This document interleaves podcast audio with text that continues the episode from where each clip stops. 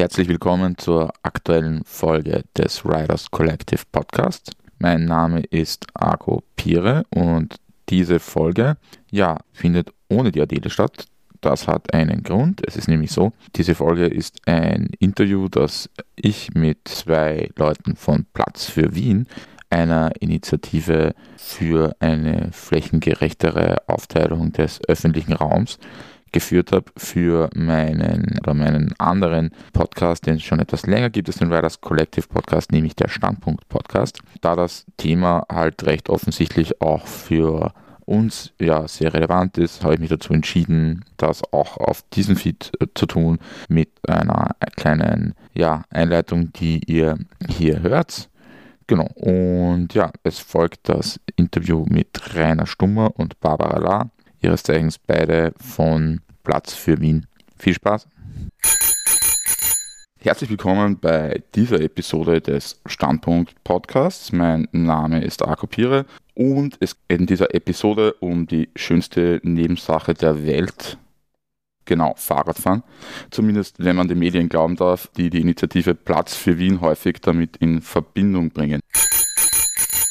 Aber ich würde sagen, wir fragen sie einfach selber, nämlich die Barbara La und den Rainer Stummer. Hallo. Hallo. Hallo. Hallo, Servus. Also, ihr seid von der Initiative Platz für Wien. Hm, wofür steht denn Platz für Wien und äh, was wollt ihr und warum gibt es euch eigentlich? Ja, Platz für Wien ist die Initiative für eine klimagerechte, verkehrssichere Stadt mit hoher Lebensqualität. Also wir haben das Thema öffentlicher Raum zentral aufgegriffen und sagen, es braucht mehr Platz für das Zu-Fuß-Gehen, fürs Radfahren und für Grünraum in der Stadt. Und dafür haben wir 18 ganz konkrete Forderungen ausgearbeitet, für die wir dann in Form einer Petition Unterschriften gesammelt haben, letztes Jahr vor der Wienwahl. Also genau, diese 18 Forderungen, ich meine, ich habe mir die auch schon klarerweise angesehen. Ich habe mir auch den Ulrich Leth angehört, der ja auch bei euch ähm, dabei ist und der auch in einem Podcast war, also offenbar nicht das einzige, wir sind nicht der einzige Podcast, der, der einzige Podcast, den das Thema interessiert. Was mir aufgefallen ist bei euren Forderungen und Ulrich Leth sagt es im ja, der Podcast des Profils äh, war es dann äh, sogar explizit, dass ihr den öffentlichen Verkehr eigentlich kaum erwähnt. Genau, also sagen, es geht um ähm, stark um Verteilung von Freiraum. Ähm, genau, und eigentlich kommt mir vor, ihr erwähnt es explizit ja nicht, wobei es ja eigentlich schon so ist, dass der, ich sag mal, so lange Straßenbahnlinien wie der 49er in Wien oder der Zweier ja von mehr Platz eigentlich schon profitieren würden. Hm, warum ist das so? Ja, genau. Also der öffentliche Verkehr ist uns auch ganz wichtig. Der ist ein elementares Standbein für nachhaltige Mobilität auch in der Stadt. Wir mussten die Entscheidung treffen, dass wir einfach nicht alles adressieren können in unserer Initiative. Und es gibt gute Gründe, warum wir den öffentlichen Verkehr ausgelassen haben. Das ist einerseits, ähm, weil es in Wien bereits einen sehr gut ausgebauten öffentlichen Verkehr gibt. Also wir sind da wirklich weltweit eigentlich an der Spitze, was das betrifft. Es gibt hier schon ein Bewusstsein, ähm, der öffentliche Verkehr ist auch ausreichend finanziert.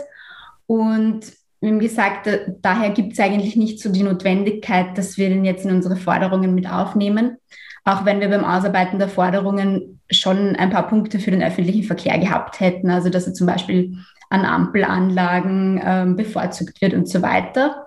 Wir haben aber, wir haben ihn nicht 100% ausgeklammert, sondern wir haben so ähm, ein Thema Multimodalität, wo wir den ÖV am Rande ansprechen. Das heißt, wir fordern, dass die Haltestellen des öffentlichen Verkehrs Fußgängerinnen und Radfahrerinnen gerecht gestaltet sind. Das heißt, wir fordern schon auch, dass an den Haltestellen mehr Platz für den öffentlichen Verkehr da ist, damit es hier auch nicht zu Konflikten kommt, weil Oft haben wir dann ähm, enge Situationen in Randflächen, wo dann die Radwegsführung mit dem Gehsteig und der Haltestelle vom öffentlichen Verkehr in Konflikt gerät.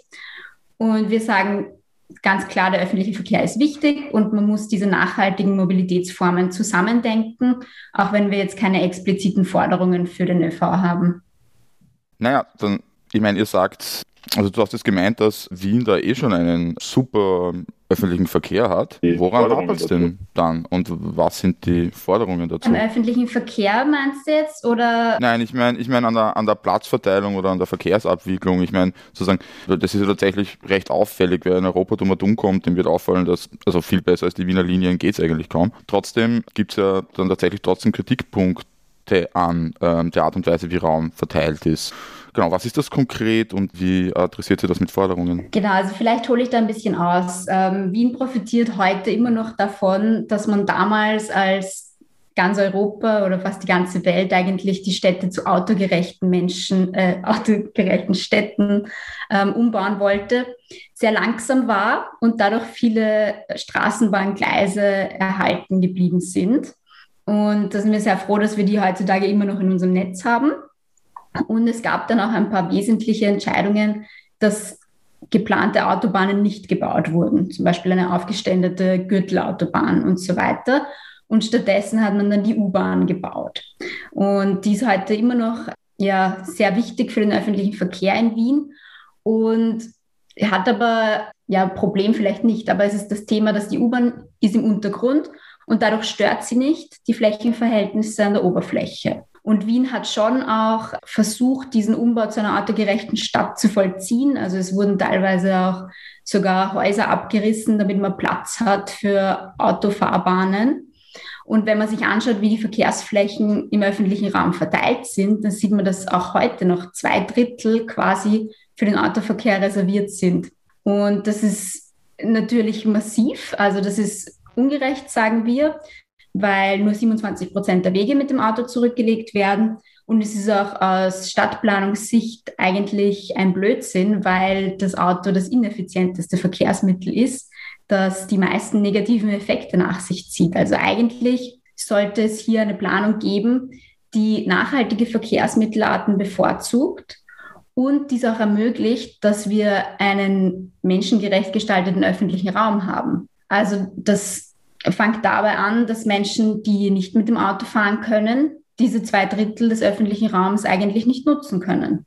Und es geht dahingehend, dass wir zum Beispiel mit Parkplätzen, wo privates Eigentum als private Autos auf eigentlich Gemeingut abgestellt werden. Und dieser öffentliche Raum ist dann auch nicht nutzbar für die Menschen. Und was es bräuchte, wäre aber hier natürlich mehr Raum zum zu Fuß gehen, ähm, bessere Aufenthaltsqualität, weil viele Menschen auch auf den öffentlichen Raum angewiesen sind, wenn sie zum Beispiel in kleinen Wohnungen leben. Und wir haben von Anfang an gesagt, wir wollen irgendwie klimagerechte, menschengerechte Verkehrspolitik. Und dieses Thema der Raumverteilung hat sich dann herauskristallisiert eigentlich als zentrales Thema, das wir ansprechen möchten, weil da wirklich offensichtlich wird, wie ungerecht die derzeitige Situation ist. Vielleicht okay. kurz einmal einhängen. Okay. Nämlich auch die Frage jetzt nach der äh, Flächenverteilung oder nach der Raumverteilung in der Stadt ist es ja einigermaßen zufällig passiert, dass wir ähm, uns vorbereitet haben auf die Gründung der Initiative und dass dann parallel dazu ähm, die Corona-Pandemie ausgebrochen ist und wir in unseren ersten Wochen und Monaten also wir haben dann natürlich die Gründung oder die, die Veröffentlichung verschieben müssen, ähm, haben dann aber bemerkt, dass im, im, äh, im öffentlichen Diskurs in dem Moment, wo die ähm, Abstandsregelungen erlassen worden sind, die Frage danach auftaucht, ist, wie man sich am Gehsteig eigentlich noch legal fortbewegen kann, ähm, unter Einhaltung von ein oder zwei Metern, ich weiß gar nicht mehr, wie, äh, wie das am, im, im ersten... Der Babyelefant, falls sich noch jemand erinnert. Genau, ja. ähm, also es hat ja, es hat dann einfach zu, ähm, zu Problemen geführt, einfach bei der ganz normalen Fortbewegung im öffentlichen Raum. Plötzlich wurde einfach klar, dass die aktuelle Platzverteilung in Wien einfach massiv ungerecht ist und in, die, in diesem Fall sogar durch alltägliches Verhalten eigentlich ähm, strafbar gemacht wird. Und das war in, in, der, in der Gründungsphase von Platz für Wien gar nicht so unwichtig, dieser Gedanke. Also auch ein bisschen ein gutes Timing sozusagen. Wie bewertet ihr jetzt eigentlich die, die derzeitige Situation? Was hält ihr denn von der Fortschrittskoalition, also der Koalition auf äh, Wiener Stadtebene zwischen der SPÖ und der liberalen, neoliberalen Partei NEOS. Mit Michi Bombolo habe ich dazu ein Interview gemacht vor einiger Zeit, können Sie im Feed nachhören. Hat sich da was vielleicht auch dann mit Corona zusammen verändert und sind Menschen vom Auto zum Fahrrad umgestiegen und macht diese aktuelle Stadtregierung diesen Menschen, wenn es sie gibt, leicht, wenn es sie nicht gibt, hat das was zu tun mit der aktuellen Stadtregierung? Also es ist viel passiert ähm, in der Kommunikation und ja, Entwicklungen seit Platz für Wien Gründung bis heute, wo wir eine neue Koalition in der Regierung haben. Es ist zum Beispiel im Vorfeld zur Wahl hat die SPÖ fünf unserer Forderungen in ihr Wahlprogramm aufgenommen. Wort für Wort, das waren die, unsere Ratforderungen. Also da sind konkrete Zahlen, zum Beispiel 300 Kilometer sichere Radwege auf Hauptstraßen errichten bis ins Jahr 2030. Und das hat sich dann eins zu eins so im Wahlprogramm von der SPÖ Wien wiedergefunden. Und ja, auch ähm, einige BezirksvorsteherInnen haben sich offiziell dazu bekannt, die Platz für Wien-Forderungen umsetzen zu wollen. Das heißt, es gab hier sehr viele Versprechen und jetzt geht es darum, sich anzuschauen, ob das tatsächlich umgesetzt wird. Und da sage ich mal, sind wir skeptisch. Was zum Beispiel im Radverkehr bisher angekündigt wurde, dieses Radwegeausbauprogramm für dieses Jahr, das ist nur ein Bruchteil von dem, was versprochen wurde. Und obwohl das Radbudget versechsfacht wurde, glaube ich, ähm, wird auch nur ein Bruchteil dieser Summen heuer verbaut werden. Das heißt, das ist ein bisschen diese Diskrepanz von, wie sich die Parteien zu Platz für Wien positioniert haben und das, was jetzt umgesetzt wird. Die Neos haben uns übrigens auch vor, vor der Wahl unterstützt, ganz offiziell. Und jetzt zum Thema Corona. Das Mobilitätsverhalten hat sich verändert, ja. Es sind sehr viele Menschen ähm, vom öffentlichen Verkehr weggegangen, also aufgrund des Ansteckungsrisikos. Und da gab es einen regelrechten Radfahrboom. Also das zeigt sich auch an den Zählstellen der Stadt Wien, dass hier die Zahlen der Radfahrenden massiv gestiegen sind. Das merkt man auch, ähm, weil in den Werkstätten und in den Radgeschäften alles vergriffen ist und man gar kein neues Fahrrad mehr bekommt fast. Und äh, was was ich so, ähm, weiß ich nicht, ähm, komisch finde, ist die, die Art der Kommunikation, dass die Regierung meint, wir bauen massiv äh, Radwege aus und es gibt diesen Radverboom. Natürlich wollen wir hier gute Infrastruktur zur Verfügung stellen. Das passiert in der Kommunikation. Sie positionieren sich als Klimamusterstadt dass Wien das werden soll, beziehungsweise bereits ist. Und das spiegelt sich aber einfach nicht in den Taten wieder, ähm, in den Budgets, in dem, was im Bau geplant ist. Und es finden sich zwar auch im Koalitionsabkommen Formulierungen wieder zu einer gerechteren Umverteilung des öffentlichen Raums, so wie wir das fordern, aber wir sehen das bis jetzt noch nicht in die Tat umgesetzt. Ja, es ist lustig, dass du es, es ist lustig, dass du das gleich so ansprichst. Das leitet eigentlich sehr super über zur nächsten Frage. Weil, ja, es ist ja so, kleiner Disclaimer, ich habe Raumplanung studiert und man kann ja eigentlich den Eindruck gewinnen, dass bei diesem Thema es einen, ja, eigentlich, man könnte sogar sagen, Elitenkonsens gibt. Also es ist ja nicht nur in Wien diese Kommunikation so, sondern eigentlich würde ich sagen, man kann sich jedes strategische Dokument in, ich würde mal sagen, Westeuropa anschauen und es steht jedes Mal das gleiche drin. Den Modal Split hin zum Umweltverbund, also im Grunde genommen heißt das nichts anderes als weniger Autos. Dann gibt es tausendmal Stadt der kurzen Wege, Dorf der kurzen Wege, Absichtserklärungen, die eigentlich jedes Mal darauf äh, hinauslaufen, dass man sozusagen eine umweltfreundlichere Mobilität haben will, weniger Entfernungen, weniger Zersiedelung und so weiter und so weiter und so weiter. Und das ist auch eigentlich keine neue Entwicklung, sondern in Wirklichkeit also wenn man sich die örtlichen Entwicklungskonzepte, das ist also die ersten, das ist so ein strategisches Dokument für österreichische Gemeinden ansieht, dann steht das teilweise schon seit 20 Jahren da drinnen. Und es gibt meines Wissens auch keine politische Partei, die sich offen dagegen ausspricht. Nicht mal die SPÖ sagt explizit, sie will mehr Autoverkehr. Es passiert aber seit Jahrzehnten das Gegenteil. Wie gibt es denn das? Also das ist ja unglaublich. Also man hat einen Eindruck, dass diese ganzen Dokumente von äh, Bundesebene bis hin zur Stadtteilebene vollkommen umsonst sind. Wie kommt sowas denn zustande? Das ist doch unglaublich eigentlich. Also gibt es das in anderen, also mir fällt eigentlich sonst nur an, fallen mir eigentlich sonst nur andere Umweltbereiche ein, wo das derartig heftig ist, aber dort gibt es für gewöhnlich nicht eine derartig lange Tradition von strategischer Planung, wie es da der Fall ist, wobei so lange ist sie auch nicht, aber noch immer deutlich länger als bei anderen Umweltbereichen. Ja, das stimmt total. Also das war auch ein Grund, warum wir uns jetzt gegründet haben. Wir haben gesagt, seit Jahrzehnten wird auf strategischer Ebene dasselbe propagiert und auch beschlossen von Wien im Gemeinderat, also Smart City Rahmenstrategie, Stadtentwicklungsplan und so weiter. Das, was da drin steht, deckt sich teilweise mit unseren Forderungen, aber das sind halt strategische Dokumente, die keine Verbindlichkeit haben. Und ja, man kann jetzt viel spekulieren, woran das liegt. Ähm, ich, ich komme aus der Forschung und beschäftige mich jetzt auch ein bisschen wissenschaftlich damit, wie wir überhaupt diese Nachhaltigkeitstransformation schaffen können. Das ist ein großes Thema ist, nicht nur im Verkehr, sondern auch in der Wirtschaft. Und es ist einfach so, dass es in der Vergangenheit Entwicklungen gegeben hat, wo man von Pfadabhängigkeiten spricht. Das heißt, die Entwicklung war in eine gewisse Richtung und da kann man nicht plötzlich abrupt jetzt was anders machen. Und die Menschen, die Entscheidungen treffen, sind noch ein bisschen gefangen in diesem System. Und wenn ich mir jetzt die Situation in Wien anschaue, haben wir halt auf Stadtebene diese strategischen Dokumente, wo schöne Sachen drinstehen, Regierungsabkommen. Das war auch in den vorigen Koalitionen so, dass da viel mehr versprochen wurde, als tatsächlich umgesetzt wurde. Und dann haben aber die Bezirke viele Kompetenzen in Verkehrsbereichen.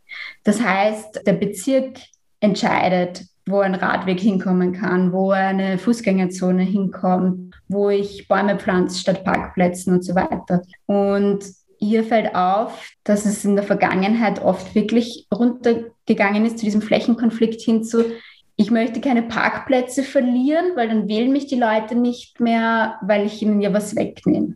Also ja, ähm, es ist halt ein bisschen das Problem, dass man, dass man im Autoverkehr jahrzehntelang Privilegien eingeräumt hat, sich die Leute daran gewöhnt haben und teilweise vielleicht sogar Abhängigkeiten geschaffen wurden. Das heißt, ich benötige das Auto, um zu meiner Arbeit zu kommen, um meinen Lebensunterhalt zu verdienen. Und das ist natürlich jetzt schwierig zu sagen, wir beschränken das jetzt wieder. Und ja, Menschen haben eine Verlustaversion. Das heißt, die Angst, was zu verlieren, ist viel größer ähm, als die Chance zu sehen, ähm, durch Veränderungen was Positives zu erhalten. Und ich nenne immer ganz gern das Beispiel von der Marie-Hilfer-Straße, die ja umgestaltet wurde zu einer Fußgänger- und Begegnungszone.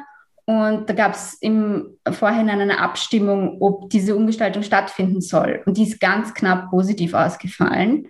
Und ein paar Monate später hat man nochmal eine Befragung durchgeführt und dann waren plötzlich 70 Prozent dafür. Das heißt, die Menschen können sich oft nicht vorstellen, wie, wie es nach einer Veränderung ist und dass es besser ist als vorher. Das heißt, sie müssen das erleben können, ja, und selber sehen, dass Veränderung eigentlich auch was Positives sein kann. Und wir sehen uns da jetzt eigentlich auch in der Form der Politik zu zeigen, dass, dass die Menschen vielleicht schon weiter sind, als sie das denken. Das heißt, mit unseren Unterschriften wollten wir aufzeigen, es gibt schon sehr, sehr viele Menschen, die das befürworten, die vielleicht in der Vergangenheit oft die leiseren waren. Also wenn ein Parkplatz wegkommt, dann, dann schreien natürlich gleich die auf, die sagen, nein, nein, das ist mein Parkplatz, das will ich nicht. Und vielleicht 100 weitere, die davon profitieren würden, die sich freuen auf diesen öffentlichen Raum, den sie nutzen können, die werden nicht gehört. Wir haben versucht, denen ein bisschen eine Stimme zu geben und ja, das Thema auch ein bisschen von parteipolitischem Hickhack zu befreien, weil alles, was nachhaltigen Verkehr betroffen hat, wurde in der Vergangenheit einfach als grüne Politik angesehen. Und ja, das ist nicht richtig. Also wir, wir brauchen nachhaltige Verkehrspolitik. Das ist unumgänglich, wenn wir uns jetzt anschauen, die Dringlichkeit mit der Klimakrise und dass Verkehr einer der größten CO2-Emittenten ist. Und ja, also das ist komplett unabhängig ähm, von der politischen Färbung, müssen diese Veränderungen einfach eintreffen. Und deshalb engagieren wir uns da auch. Okay, interessant. Du hast jetzt gleich äh, mehrere Sachen angesprochen, die ich eigentlich erst ein bisschen später ansprechen wollte. Aber es gibt ja jetzt dennoch, trotz allem, in manchen Teilen Wiens ja tatsächlich Rückgänge bei der Autonutzung. Das sind vor allem die inneren Bezirke, wo es dann teilweise sogar vom Bezirk beauftragte Studien gibt. Das siebte ist meiner Meinung nach aber eh der einzige, also eigentlich keine Mehrzahl notwendig, die zeigen, dass alle Autos in den bestehenden Parkgaragen Platz hätten. Genau, ich habe aber den Eindruck, dass das dann trotzdem nicht so ganz repräsentativ ist. Also die, die, Leute, die dann tatsächlich das Fahrrad nutzen, also genau, also in Favoriten oder Margareten wird sowas, finde ich, dann immer recht deutlich. Und ich bin nicht der Einzige, der den, der den Eindruck hat, es gibt auch eine, zumindest eine Studie der Londoner Verkehrsbetriebe, die das aufschlüsselt für ethnische Minderheiten in London die halt zeigt, dass ähm, der durchschnittliche äh, Radfahrer im Londoner East End, das ist sowas ähnliches wie, wer es nicht, Margareten, irgendwie Anfang 30, weiß, männlich und besser gebildet ist und das ist halt offensichtlich nicht die Mehrheit dort. Wie kommt es denn zu sowas? Weil das ist doch irgendwie merkwürdig. In Wirklichkeit zeigen Statistiken nämlich auch gleichzeitig, dass sowohl Motorisierungsgrad wie auch die Anzahl der zurückgelegten Kilometer mit dem Einkommen steigt. Jetzt kann man ja dann eigentlich annehmen, dass das dem widerspricht. Das ist doch eigentlich komisch.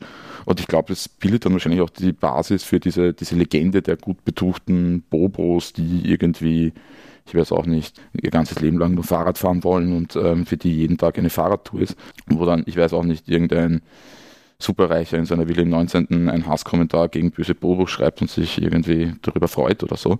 Wie, wie kommt es denn dazu? Das ist doch irgendwie ein bisschen komisch. Also gerade die Leute, die eigentlich statistisch gesehen profitieren müssten, nutzen es dann irgendwie offenbar nicht. Also in diesem Papier, ich, ich kann es äh, verlinken, der Transport for London heißt die Behörde, gehen die vor allem stark von ja, so Statusängsten aus. Glaubt ihr, ist das sowas, auch für Österreich? Oder um was geht es denn da? Das ist äh, komisch eigentlich. Und eigentlich auch eine Barriere für sozusagen eine ja, Transformation des nahen Regionalverkehrs. Das ist ein sehr komplexes Thema. Ähm, aber ich kann schon ein paar Sachen dazu sagen. Also, wenn wir uns anschauen, ähm, das Verkehrsverhalten von unterschiedlichen Bevölkerungsgruppen, natürlich gibt es da auch kulturelle Unterschiede. Ähm, was wir sehen, ist, dass eigentlich die, die Haushalte, die weniger Einkommen zur Verfügung haben, die besitzen meist gar kein Auto. Das heißt, das sind, das sind nicht die, die jetzt ähm, vom Verkehrspolitik für das Auto profitieren. Ähm, und auf der anderen Seite die Bobos, die alle mit dem Fahrrad fahren.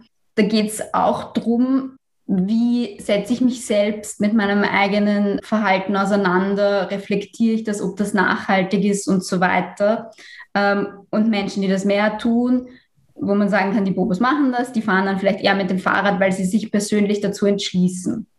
Aber prinzipiell die Grundlage für das Verkehrsverhalten von den Menschen sind die Strukturen, die vorhanden sind. Das heißt, Menschen orientieren sich daran, wie schauen die baulichen, die rechtlichen, die finanziellen Strukturen aus und schauen dann, was ist für mich das Schnellste, das Bequemste, ähm, das, was am wenigsten kostet und was ich mit meinem sozioökonomischen Hintergrund machen kann. Und derzeit ist es immer noch so, dass vielfach das Auto hier bevorzugt wird, zum Beispiel in der Flächenverteilung, in den Ampelschaltungen, im Recht, wenn wir uns anschauen, ähm, dass es verpflichtend ist, Pkw-Stellplätze zu errichten bei neuen Gebäuden und so weiter. Aber es gibt keine Verpflichtung für einen sicheren Radweg oder für eine Haltestelle des öffentlichen Verkehrs in der Nähe. Und ja, so, so wie unsere Umgebung ausschaut und, und wie die Regeln sind, so zeigt sich das auch im Verkehrsverhalten. Und nur bei diesen Bedingungen können dann auch gewisse Kulturen entstehen. Das heißt, wenn das Auto etwas ist, das privilegiert ist, dann kann sich das auch zu einem Statussymbol entwickeln, weil ich dann natürlich ähm, mir gut vorkommen kann, wenn ich durch die Stadt schnell fahre und zügig vorankomme. Wenn ich das jetzt anders machen würde und wenn wir in andere Länder schauen, zum Beispiel in den Niederlanden, die sehr hohe Radverkehrsanteile haben, wo der Präsident äh, mit dem Rad zu einer Sitzung fährt und so weiter, da können dann auch andere Kulturen entstehen, wo es dann vielleicht ein Statussymbol ist, mit dem Fahrrad zu fahren, in einer Gegend zu leben, die verkehrsberuhigt ist und so weiter. Also da spielen sehr viele Faktoren mit rein. Und weil du das Beispiel aus Margareten gebracht hast, ich wohne, ich wohne selbst hier und ähm, habe mir das mal genauer angeschaut. Und in vielen Innenstadtbezirken, auch in Margareten, gehen die absolute Zahl an Autos zurück obwohl wir teilweise immer noch einen Bevölkerungszuwachs haben. Das heißt, wenn wir uns überlegen, müssten eigentlich hier hunderte Parkplätze frei geworden sein in den letzten Jahren. Und Margareten selbst, wenn man es wenn vergleicht, ist hier der Anteil von, von Verkehrsflächen zu anderen Flächen extrem hoch. Das heißt, es gibt eigentlich viel weniger qualitätsvollen öffentlichen Raum als in vergleichbaren Bezirken. Und gerade da wäre es halt wichtig, Flächen umzuverteilen, weil auch viele Personen, die nicht so viel Geld zur Verfügung haben und die in kleineren, beengten Wohnverhältnissen leben, sogar mehr noch auf diesen öffentlichen Raum angewiesen sind. Und das ist, ja, Thema ähm, Kulturprivilegien. Ich glaube, ähm, es ist so, dass eigentlich Leute, die, die mehr Geld zur Verfügung haben, die können sich eher ein Auto leisten und die nutzen auch eher ein Auto und die haben dann im gesellschaftlichen Kontext auch eine größere Stimme oder die werden eher gehört, die haben mehr Möglichkeiten, gehört zu werden. Und ja, Ärmere, die jetzt vielleicht sich kein Auto leisten können, die haben vielfach auch nicht die, die Möglichkeit, sich das irgendwie zu reflektieren und sich auch zu engagieren und so weiter. Deswegen bei Platz für Wien sagen wir auch, wir, wir wollen, dass Bezirksverkehrskonzepte mit Bürgerinnenbeteiligung erstellt werden. Wir sagen auch nicht, ähm, unsere Forderungen sind der Weisheit letzter Schluss und ihr müsst das machen, sondern man soll die Bevölkerung mit einbeziehen und zwar auf eine kluge Art und Weise und nicht ähm, einfach nur eine Abendveranstaltung, wo die kommen, die sich am meisten aufregen, sondern dass man schaut, wie erreiche ich die unterschiedlichen Bevölkerungsgruppen und schaue, dass ich äh, da eine Verbesserung für die Situation von wirklich allen Menschen schaffe. Genau, jetzt habe ich schon wieder sehr lange geredet. Nein, du passt schon, passt schon. Rainer, du hast dich aktiv geschaltet, geschalten. Also ich habe mir gerade gedacht, um, ähm, für mich war bisher so ein möglicher Erklärungsgrund, aber die, also die, die Barbara kann das natürlich wesentlich fundierter beantworten, aber es ist ja so, dass in Wien die äh, Bevölkerung ist ja nicht gleichmäßig verteilt über die, über die unterschiedlichen Bezirke, über die unterschiedlichen Gegenden. Genauso wenig ist Fahrradinfrastruktur gleichmäßig verteilt. Und weil du auch Favoriten genannt hast, also Favoriten ist ja schon eher auch bekannt dafür, einer der multikulturelleren Bezirke zu sein. Gleichzeitig ist aber Favoriten auch bekannt dafür, da fällt mir jetzt dieses Beispiel ein, einer der Bezirke zu sein, die am wenigsten ihre Einbahnen für Radfahrende öffnen. Ja, ist eine Katastrophe. Dresdner Viertel, bist du gescheit. Genau, also es ist das, das wäre eigentlich vielleicht ein, auch eine, eine, eine Möglichkeit, einfach mal zu sagen, gerade in den Gegenden, in denen vielleicht ja auch Gentrifizierung stattgefunden hat, in denen, äh, wo, wo, wo reichere Menschen sich ansiedeln können, in Innerbezirken ist einfach Fahrradinfrastruktur besser ausgebaut, ist auch vielleicht mehr Gehör von politischer Seite da, so postmaterieller Wandel irgendwie in der, in der, in der Wählerinnenschaft in der Gegend. Und gerade dorthin, wo ärmere Menschen verdrängt werden, wird einfach noch massiv auf Autoinfrastruktur gesetzt, weil ja das vielleicht eher am Stadtrand ist. Und wenn man weiter vom Zentrum entfernt wohnt, man ja zwangsläufig angeblich mit dem Auto fahren muss, weil die Wege ja mit dem Fahrrad immer schwieriger werden, wenn sie länger werden. Und daher auch einfach weniger Radinfrastruktur vorhanden ist, irgendwie weiter entfernt vom Zentrum. Ja, was äh, natürlich eine Behauptung ist, ja. Also die, die Tatsache, dass es am Stadtrand schwieriger wäre oder ins Zentrum, also von, von dort aus ins Zentrum reinzukommen mit dem Rad. Hm. Äh, dazu, dazu kommen wir später noch, da habe ich eh hab mir schon überlegt, was dabei, aber ihr habt jetzt beide eigentlich ja schon mal angesprochen, nämlich eigentlich so die Ebene von ja, Beteiligung und in Wirklichkeit auch Wahlen und so. Ja, ich meine, gibt es da, gibt's da nicht irgendwie ein, wie soll ich sagen, gibt da nicht irgendwie ein, ein, Problem mit der, den Personen, ähm, die wählen und den Personen, die da ein bisschen wohnen und äh, sozusagen die wählen dann für wen? Weil ich meine, es ist ja so, dass sich eigentlich schon beeindruckend viele Leute jetzt kürzlich zu einer Demo gegen die Stadtstraße und gegen den Labautunnel, was das ist, erfahrt ihr in der, ich glaube, dritten Folge dieses Podcasts, die vor etwa einer Woche stattgefunden hat, eingefunden haben. Genau, also wir sind jetzt in am 8. Mai nehmen wir das auf. Ein Freund von mir hat gemeint, dass das wohl eine schlagkräftige Bewegung werden könnte. Und ich muss sagen, ich bin da ziemlich im Zweifel, weil die Leute, die da dagegen sind und die sich fairere und gerechtere Aufteilung des öffentlichen Raumes wünschen und weniger, ich weiß nicht, im Grunde genommen ist das Privatisierung durch haufenweise Autos, die herumstehen, das sind halt irgendwie doch nicht die, die die SPÖ und die Neos irgendwie wählen. Also wenn die das ablassen, gewinnen sie wahrscheinlich kaum Wählerinnen und äh, vergraulen womöglich bestehende.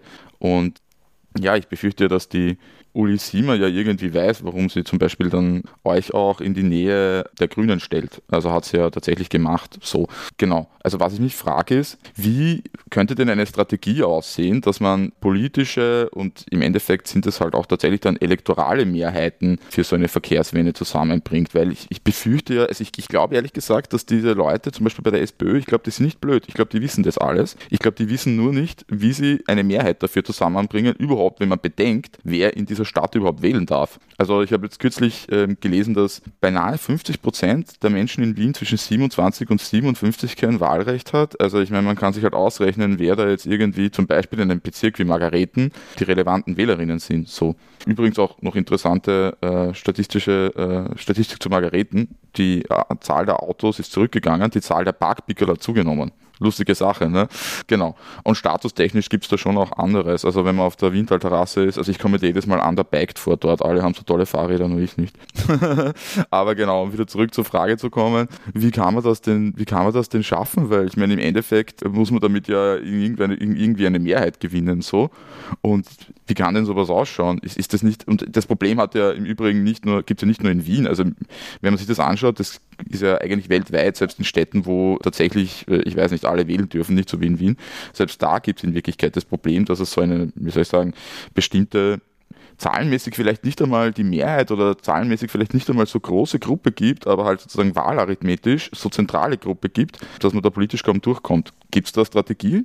Ja, also vielleicht äh, kann ich zwei, äh, mit zwei Punkten anfangen und dann die Barbara übernehmen. Also ganz konkret jetzt zu, zu dem Problem, äh, dass es in, in Wien äh, extrem viele Leute gibt, die kein Wahlrecht haben. Das war eine Überlegung von uns auch in, in, der, in der Gründungszeit, wie wir damit umgehen. Also es gibt ja verschiedene ähm, Instrumente, die sich eine Bürgerinnenbewegung zunutze machen kann. Darunter die Petition, aber auch auf Wien-Ebene ein äh, Volksbegehren.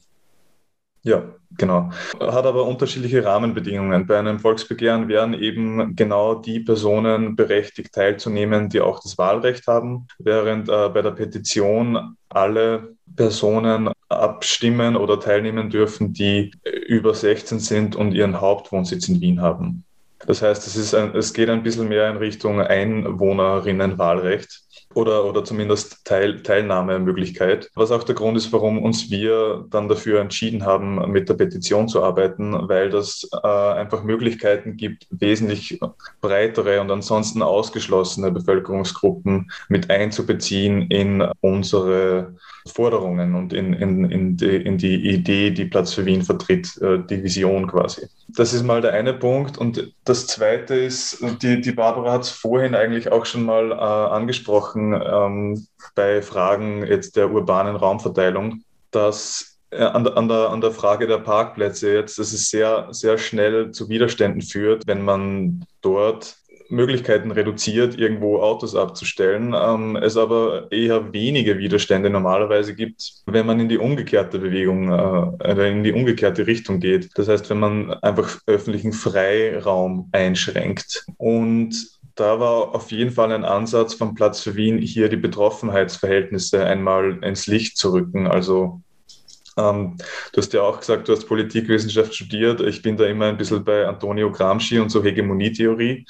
Ähm, und in dem Moment, ähm, wo diese Idee hegemonial wird, dass der, der öffentliche Freiraum ja eigentlich nicht, nichts anderes ist als Parkplatz, wird das niemanden mehr stören, wenn, wenn immer mehr Autos herumstehen ja, im öffentlichen Raum. Das heißt, ein Ansatz ist auf jeden Fall, hier Betroffenheitsverhältnisse einfach mal bewusst zu machen und, und dadurch in den Köpfen der Menschen einfach diese Hegemonie äh, beginnen zu brechen und über diese Betroffenheitsverhältnisse dann auch zu aktivieren tatsächlich, also zu aktivieren und politisch zu mobilisieren. Und das war ja, das ist eine der, der, der Kernfragen, die sich, glaube ich, äh, Bürgerinnenbewegungen äh, stellen müssen, ist, wie gelingt uns diese Mobilisierung? Und bei Platz für Wien waren wir da, glaube ich, gar nicht so unerfolgreich. Also wir hatten ja über äh, 57.000 Unterstützerinnen für unsere Petition. Das heißt, das waren über 5 Prozent der Wahlberechtigten in Wien, wobei wir natürlich auch eben Unterstützerinnen hatten, die eigentlich gar nicht wahlberechtigt waren. Da vermischt sich das ein bisschen. Genau, also das wäre ganz theoretisch mal einer der Wege, wie man in eine, ja, vielleicht, wie man, wie man das auch in eine elektorale Mehrheit übersetzen könnte. Zumindest müssten das die ersten Schritte sein, würde ich behaupten. Und jetzt weiß ich nicht, ob Barbara noch was dazu sagen mag. Ich, ich sage gern was dazu. Ähm, also ich habe jetzt wirklich nicht diesen theoretischen Background, aber ich habe auch Gedanken zu dem Thema, die ich gern teilen kann. Und zwar frage ich mich immer, was denn tatsächlich mehrheitsfähig ist und wovon nur gedacht wird, dass es nicht mehrheitsfähig ist. Also ich glaube, dass da eigentlich ein Unterschied sein könnte. Und ich glaube, dass gerade bei der Wählerinnenschaft von der SPÖ in Wien es da durchaus unterschiedliche Tendenzen gibt. Und aus meiner Sicht versucht die Partei deshalb auch das Thema möglichst ruhig zu halten. Also spricht immer von einem Miteinander und niemanden gegeneinander ausspielen und so weiter. Ich glaube aber nicht, dass das aufgehen wird. Also was man ganz deutlich sieht, sie versuchen einerseits die Menschen irgendwie denen entgegenzukommen, die vielleicht eher in Richtung von Platz für Wien bereits denken, indem sie in ihrem Wahlprogramm und im Koalitionsabkommen Dinge aufnehmen, die vielleicht sogar nur jene lesen werden. Und dann wieder die andere Sache, was man medial verkauft und was man tatsächlich umsetzt. Und ich glaube, dass die SPÖ selbst ja auch keine, keine komplette Einheit ist, wo, wo dieselbe Einheitsmeinung herrscht. Also da gibt es sicher unterschiedliche Strömungen. Und ich vermute, dass derzeit vielleicht noch äh, Kräfte die Überhand haben, die vielleicht eher in Richtung autogerechter Stadt immer noch denken. Und ja, wie gesagt, ich glaube, dass es nicht aufgehen wird. Und wenn wir in andere Länder schauen, sehen wir zum Beispiel das Beispiel Paris, wo die sozialdemokratische Bürgermeisterin Anne Hidalgo bereits in ihrer zweiten Amtsperiode ist. Und in der ersten hat sie schon angefangen, ziemlich radikal die Stadt umzubauen nämlich eigentlich im Sinne von Platz für Wien. Also die sagt ganz deutlich, sie will jede Straße der Stadt sicher mit dem Rad befahrbar machen. Sie sperrt wichtige große Autoverkehrsachsen einfach und gibt den Raum den Menschen zurück. Und sie hat es geschafft, wiedergewählt zu werden mit diesem Programm. Das muss man sich mal vorstellen. Sie ist in den in den Wahlkampf zur zweiten Periode gegangen mit der Ankündigung, dass sie 60.000 Parkplätze wegnehmen möchte für Autos.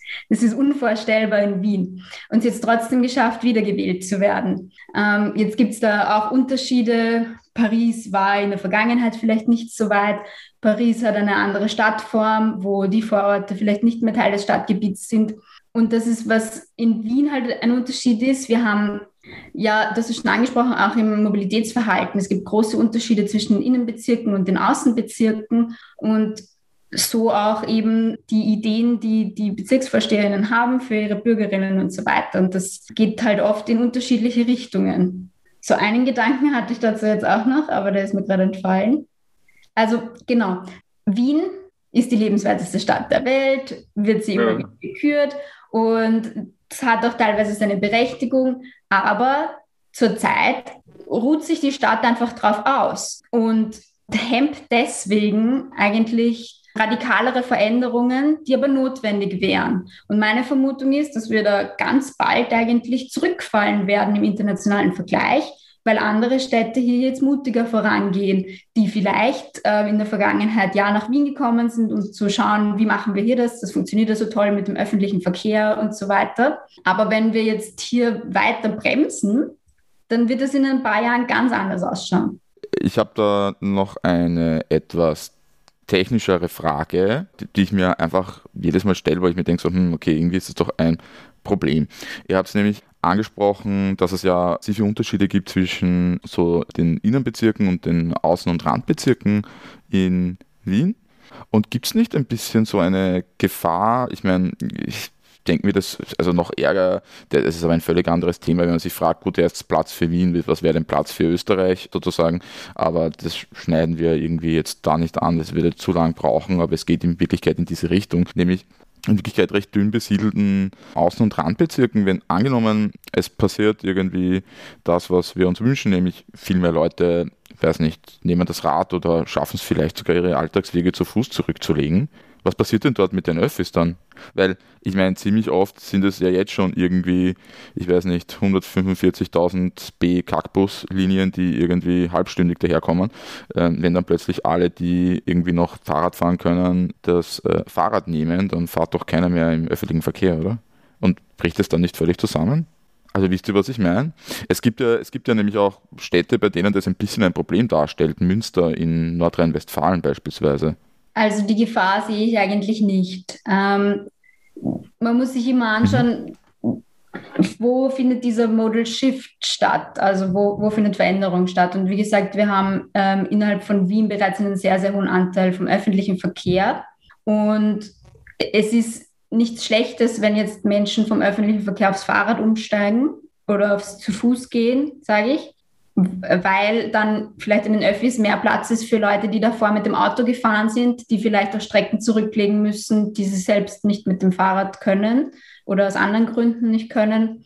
Ähm, das heißt, ich kann mir nicht vorstellen, dass es passiert, dass plötzlich alle aus den Öffis aufs Rad und zu Fuß umsteigen ähm, und dann die Öffis leer sind.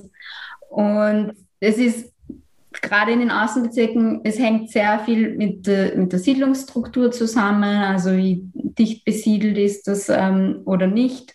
Und gerade hier kann es ein extremer Gewinn sein, ähm, wenn wir Radinfrastruktur schaffen in Gebieten, wo eben nur alle halben Stunden mal ein Bus fährt oder so. Ähm, und was wollte ich noch sagen? Also ich, ich sehe nicht die Gefahr, dass es hier zu einer großen Konkurrenz kommt.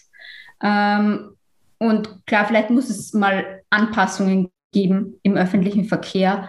Ähm, und man muss sich auch fragen, wie, wie die Siedlungsentwicklung ähm, eigentlich gemeinsam mit der Verkehrsplanung gedacht werden kann, dass es sinnvoll ist, dass man nicht irgendwelche Einfamilienhaussiedlungen am Stadtrand hat, die gar nicht anders erschließbar sind als mit dem Autoverkehr.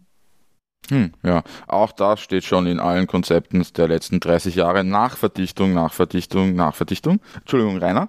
Ja, vielleicht kann ich auch nur aus meiner äh, persönlichen äh, Erfahrung als Landei äh, was einbringen. Also ich bin jahrelang von Freistadt nach Linz gependelt mit dem Bus und in, also bei uns in der Gegend gibt es kaum so Überlandradwege oder so irgendwas, äh, das in die Richtung vergleichbar wäre. Das heißt, ich glaube, die, die, überhaupt die Frage nach zu Fuß gehen oder Radfahren anstatt öffentlicher Verkehrsmittel ist ja eben nur im urbanen Raum eigentlich äh, überhaupt äh, stellbar, weil ja, da wo ich herkomme, ist ist, also der Bus ist einfach eine überregionale äh, Geschichte und zu Fuß gehen und Radfahren ist eher was Alltägliches für, äh, ja, für, die, für die Dinge des täglichen Bedarfs. Und ich glaube, also da wäre es schon auch interessant, ähm, wie, in so, wie im räumlichen Raum eigentlich man, man so Infrastrukturen schaffen kann und so, um, so, um solche Bedürfnisse zu stillen, äh, weil die eigentlich oft äh, übrig bleiben. Also mir ist es jetzt gerade dieses Wochenende aufgefallen, ich war in Salzburg und im südlichen Oberösterreich unterwegs, so Salzkammergut, Seen, Seengebiet und da gibt es einfach wahnsinnig viele so Begleitradwege. Und es ist schon sehr cool, also dass man eigentlich in Wirklichkeit auch von Ortschaft zu Ortschaft ein bisschen kommt, äh, keine Ahnung, um Verwandte oder Freunde zu besuchen, auch im ländlichen Raum und damit nicht unbedingt ein Auto oder einen Bus braucht.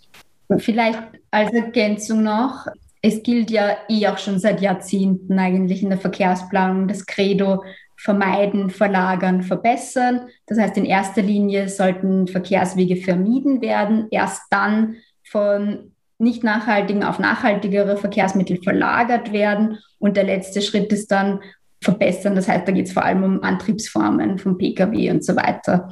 Und ähm, richtig, wie der Rainer gesagt hat, es geht darum, ähm, dass man eigentlich seine Bedürfnisse, täglichen Bedarfs in der Nähe des Wohnorts stillen kann. Das heißt, das sollte zu Fuß oder mit dem Fahrrad möglich sein, im Sinne der 15 Minuten Stadt als Konzept, alles innerhalb von 15 Minuten erreichbar. Und für weitere Wege wird es dann immer den öffentlichen Verkehr geben. Aber wir müssen uns auch bewusst sein, dass der öffentliche Verkehr im Vergleich zum zu Fuß gehen und Radfahren auch viel mehr Geld kostet, mehr Energie braucht und es jetzt auch nicht unbedingt erstrebenswert ist, alles so darauf auszulegen, dass jeder jeden Tag eine Stunde mit einem Highspeed-Zug irgendwo hinfährt. Also es hat schon seinen Sinn, warum man vermehrt auf das zu Fuß gehen und Radfahren setzen sollte. Und der öffentliche Verkehr ist natürlich als Ergänzung sinnvoll, sollte immer da sein, ist aber dann eher für diese weiteren Strecken eigentlich da. Entweder es war der Rainer oder es war du, Barbara, die gemeint hat, dass er eigentlich versucht, überparteilich zu sein. Genau, in einem gramscianischen Sinn finde ich das auch gut. Ich meine, Gramsci sagt ja, sozusagen, es geht darum, Staat zu werden. Ich würde auch sagen, es geht darum, Stadt zu werden. Habt ihr Kontakte zu allen Parteien und ist das nicht ein bisschen so, wie soll ich sagen, war, na anders, war die, die letzte Wahlkampagne der Partei Die Grünen eigentlich ein bisschen im euren Sinn, weil jetzt hat es doch irgendwie euren Gegnerinnen und Gegnern recht einfach gemacht, euch in diese Ecke zu schieben. Also Uli Sim habe ich schon erwähnt, das ist die aktuelle Stadträtin für ähm, Stadtentwicklung, äh, MA18. Und nein, Verkehrsstadträtin ist sie doch, oder? Beides. Beides sogar. Okay, ui. Genau. Und er hat in einem, kürzlich in einem Interview euch ja ganz offen in diese Richtung gesch äh, geschoben. So, soweit ich weiß, ist das eine Vorfeldorganisation der Grünen, ist, glaube ich, tatsächlich das direkte Zitat. Und ich meine, sie weiß natürlich, dass ihr das nicht seid, aber sie weiß natürlich, was sie sagt. Versucht sie dennoch sozusagen weiterhin überparteilich zu sein und habt ihr auch Kontakt zu allen Parteien? Gibt es da überall irgendwelche Fahrradfahrer? Weil es ist ja tatsächlich, glaube ich, ein bisschen eine überteilige Sache. Ich habe letztens einen Artikel gelesen, es, man glaubt es kaum, aber ein wichtiger Player in Großbritannien, was das angeht, ist Boris Johnson, seines Zeichens passionierter Fahrradfahrer. Und ich denke so, gut, okay, eine einzelne Person ist dafür verantwortlich, wie kann es denn das geben? Aber ja, offenbar gibt es diese Leute überall in allen Parteien. Habt ihr da wirklich mit allen Parteien Kontakte? Und genau, wie, wie heißt dieser komische FPÖ aus dem 22., der äh, dauernd auffällt. Toni Maderlich? Ja, genau der. Der fällt ja dauernd auf, einerseits durch komische Presseaussendungen und andererseits durch so Videos, wo er dann immer anreist mit einem nicht STVO-konformen Mountainbike. Ist er ein Verbündeter, ist er ein Ally in Wirklichkeit? Also vielleicht kann ich einmal ganz kurz anfangen, nämlich als die Person, die die E-Mails versendet bei uns, weiß ich, dass wir zumindest versuchen oder versucht haben, mit allen Parteien Kontakt aufzunehmen. Äh, es war aber nicht jede, jede Partei dafür offen. Ja. Also wir haben zu Beginn auf jeden Fall mal alle Bezirksvorsteherinnen angeschrieben. Jetzt nach der Wahl erneut, weil es haben sie ja ein paar ähm, ausgewechselt. Und wir haben natürlich auch alle, wie sagt man, Landesparteizentralen angeschrieben. Es war aber natürlich äh, so, dass wir nicht von überall äh, Rückmeldungen gekriegt haben. Ja. Also vom, von, von der FPÖ auf, auf Stadtebene oder, oder Land-Wien-Ebene ist eigentlich nie was zurückgekommen. ÖVP genauso wenig. Auf Bezirksebene hat es da schon anders ausgeschaut. Also wir haben eigentlich recht guten Kontakt ähm, gehabt mit einer ÖVP-Bezirksvorsteherin und wir haben zumindest Kontakt gehabt auch mit dem ehemaligen FPÖ-Bezirksvorsteher in Simmering. Ja, okay. und ähm, ansonsten ja, mit, mit Neos, Grünen und SPÖ, äh, also hat es gleichermaßen auf jeden Fall Austausch gegeben. Er war vielleicht unterschiedlich widerstandsbehaftet, sage ich jetzt einmal. also Gibt es irgendeine verstetigte institutionelle Form? Also so, ich weiß auch nicht, so dass ihr sagt, so, ich weiß auch nicht, es gibt ja in, in ähm, den USA gibt es ja dann oft so ähm, verschiedene Caucus, heißen die, also das sind dann Interessengruppen so. Also keine, die Demokraten haben zum Beispiel einen Socialist Caucus und möglicherweise auch einen Rad, Radfahrerinnen Caucus, keine Ahnung. Ähm, Gibt es sowas? Und wisst ihr von sowas? Also, also ich, ja, Babsi. Ich weiß jetzt nicht, was diese Caucus sind oder wie das heißt. Es gibt natürlich äh, in allen Parteien unterschiedliche Untergruppierungen und Sektionen, Bezirksgruppen, was weiß ich. Und wir waren auch in Kontakt mit unterschiedlichen Untergruppen, wie zum Beispiel einer Themeninitiative Lebensqualität, die es gibt bei der SPÖ, die die sich halt für Nachhaltigkeit einsetzt und mit der wir einen super Austausch hatten. Also es gibt da, es gibt da schon noch unterschiedliche Untergruppen, ähm, wo, wo wir auch Kontakt hatten. Okay. Und die Verkehrsclubs? Ähm, also so ÖMTC, ABÖ, VCÖ? Ja, ich glaube, ABÖ und ÖMTC haben wir jetzt, glaube ich, nicht offiziell angeschrieben, mhm. weiß ich nicht. Äh, mit dem VCÖ gab es schon Kontakt, aber jetzt nicht so einen, einen engen Austausch. Wir, unsere offizielle Petition wird ja im Petitionsausschuss der Stadt gerade behandelt, beziehungsweise gab es da jetzt die Entscheidung, wer Stellungnahmen abgeben muss oder soll. Und da werden auch die, die Autofahrerclubs äh, gebeten, eine Stellungnahme abzugeben. Okay. Also vielleicht können wir da ihre Position erfahren. Ähm, ich habe nur beim Unterschriftensammeln mal einen äh, vom ÖMTC getroffen, der nicht hundertprozentig begeistert war, würde ich mal sagen. okay, kann ich mir vorstellen. Die Position vom VCÖ äh, zu uns, die kennen wir ja, weil der hat uns ja einen äh, Preis verliehen für, für äh, unsere Arbeit. Was, wirklich? Cool. Äh, wie heißt der? VCÖ Mobilitätspreis. Genau, für den, den Bundeslandpreis für Wien haben wir letztes Jahr bekommen. Okay, cool. Ja, und dann fällt mir noch ein, Akteur ein. Es, man kann sich denken, ja, diese Folge läuft als, als erste Standpunktfolge ja auch im Riders Collective Podcast, einem Podcast für Fahrradboten, weil das ist aktuell mein Beruf. Nämlich, habt ihr eigentlich Kontakt oder haben die irgendwie vielleicht sogar Kontakt gesucht, die Botendienste? Weil ich kann mich noch erinnern, bei Veloce wäre es mir nicht aufgefallen, aber beim Jam hatten wir eigentlich wöchentlich irgendwelche Unfälle, manchmal sogar schwer. Ich meine, Todesfälle gab es meines Wissens keine, Gott sei Dank. Oder Gott sei Dank eigentlich. Ja, mit Gott hat das nichts zu tun. Haben die, haben die irgendwie, weil eigentlich wäre das ja für die eine Chance. Man würde sich ja jetzt irgendwie so, soll ich sagen, primitiv materialistisch denken, so, ha, mh, hm, eigentlich kommen äh, die Boten dann vielleicht schneller an ihr Ziel und die Botinnen und ähm, können wir mehr Geld machen, wenn bessere Fahrradinfrastruktur so. Oder haben die sich überhaupt nicht für euch interessiert? Ja, also die, äh, die Botendienste im Sinne von die Firmen haben eigentlich wenig äh, Kontakt mit uns gehabt. Also wir, also ich bin ja selbst ehemaliger Fahrradkurier, ja. ich bin fünf Jahre bei Spinning Circle gefahren und cool. dementsprechend, also bin ich persönlich in sehr gutem Austausch mit einigen Fahrradbootinnen und, und eben auch den quasi den Inhaberinnen. Ich würde es aber nicht sagen, dass der, der Austausch da in die Richtung so äh, besonders intensiv war. Also ich glaube, Platz für Wien hatte auf jeden Fall Hermes, den Hermes-Botendienst und auch Spinning in irgendeiner Form bei den äh, Unterstützerinnen dabei. Bei den Heavy Pedals war es ein bisschen konkreter schon, die Unterstützung. Also da gab es sehr guten Austausch mit dem Flo Weber und ja, im Großen, also das, das war es eigentlich auf, auf Ebene jetzt der quasi Eigentümer oder der Firmen. Äh, was es aber schon gab, äh, waren einzelne äh, Boote, Boten, Botinnen, die sich irgendwie auch bei Platz für Wien engagiert haben. Also ob es, äh, ich sage jetzt mal in Richtung Unterschriftensammlung oder vielleicht auch ständiger Mitarbeit oder zumindest äh, über, über ein bisschen längere Zeit hinweg. So Fahrradwerkstätten unterstützen Platz für Wien auch teilweise, habe ich gesehen, gell? Ja, äh, da bin ich, also Starbike weiß ich, ähm, mehr weiß ich jetzt gerade gar nicht. Das war jetzt nicht meine Abteilung unbedingt.